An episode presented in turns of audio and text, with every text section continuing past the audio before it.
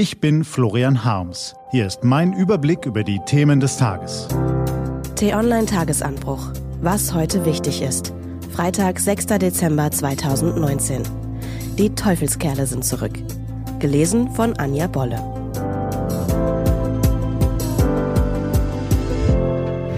Was war? Amtsenthebungsverfahren gegen Trump.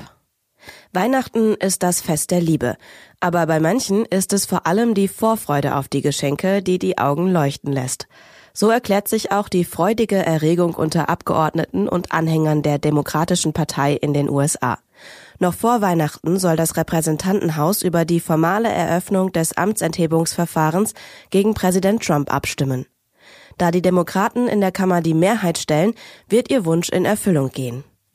Nancy Pelosi, die Sprecherin des Repräsentantenhauses und als solche nicht nur die mächtigste Vertreterin der Demokraten, sondern auch die Nummer drei in der Hierarchie der Vereinigten Staaten, trat gestern feierlich vor die Nation. Von Fahnen eingerahmt kündigte sie in Worten voller Pathos an, nun die Anklageschrift gegen den Präsidenten verfassen zu lassen. In the course of today's events, it becomes necessary nach den aktuellen Ereignissen müssen wir etwas gegen den Präsidenten tun, der sich nicht treu an unsere Gesetze hält. Als unsere Gründerväter unsere Verfassung geschrieben haben, hatten sie vor einer weiteren Monarchie in Amerika Angst, besonders vor einem königlichen Präsidenten, der von ausländischen Mächten beeinflusst wird. Verfassungspatrioten mit höherem Bildungsabschluss, die Herrn Trump ohnehin für einen Primitivling halten und sowieso die Demokraten wählen, werden da zufrieden nicken. Und gar nicht merken, wie reich sie nicht sind, sondern eher Donald Trump schon zum Nikolaustag beschenken. Denn der Präsident der Anstößigkeit ist der Mann des anderen Amerikas. Das der Landeier, der Kleinstädter, der Leute im abgehängten Landesinneren.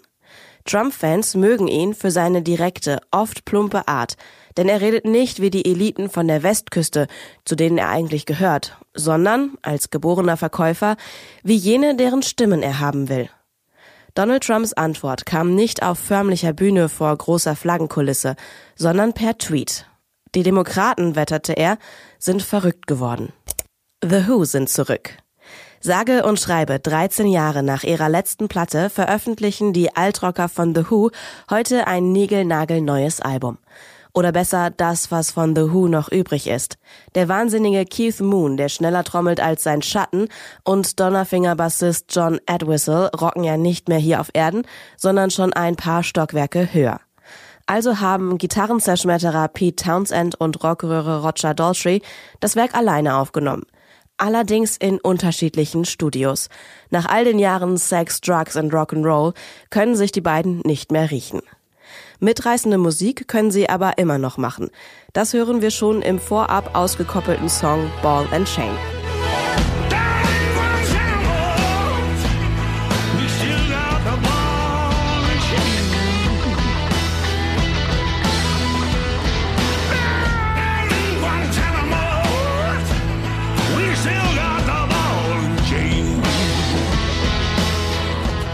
Wenn der schon so einschlägt, wie großartig muss dann erst der Rest sein? Heute Vormittag wissen wir es. Was steht an? Die T-Online-Redaktion blickt für Sie heute unter anderem auf diese Themen. Auf dem Bundesparteitag der SPD geht es um die Wahl der neuen Chefs Saskia Esken und Norbert Walter Borjans, um die Kampfkandidatur der Stellvertreter und die Halbzeitbilanz der GroKo.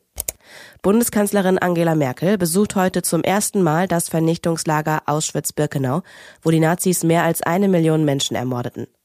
Und am kommenden Donnerstag wählen die Briten wieder ein neues Parlament. Heute treffen Boris Johnson und Jeremy Corbyn in einem TV-Duell aufeinander. Das war der T-Online-Tagesanbruch vom 6. Dezember 2019. Produziert vom Online-Radio- und Podcast-Anbieter Detektor FM. Den Tagesanbruch zum Hören gibt's auch in der Podcast-App Ihrer Wahl. Kostenlos zum Abonnieren.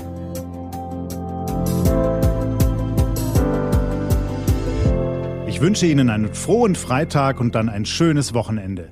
Ihr Florian Harms.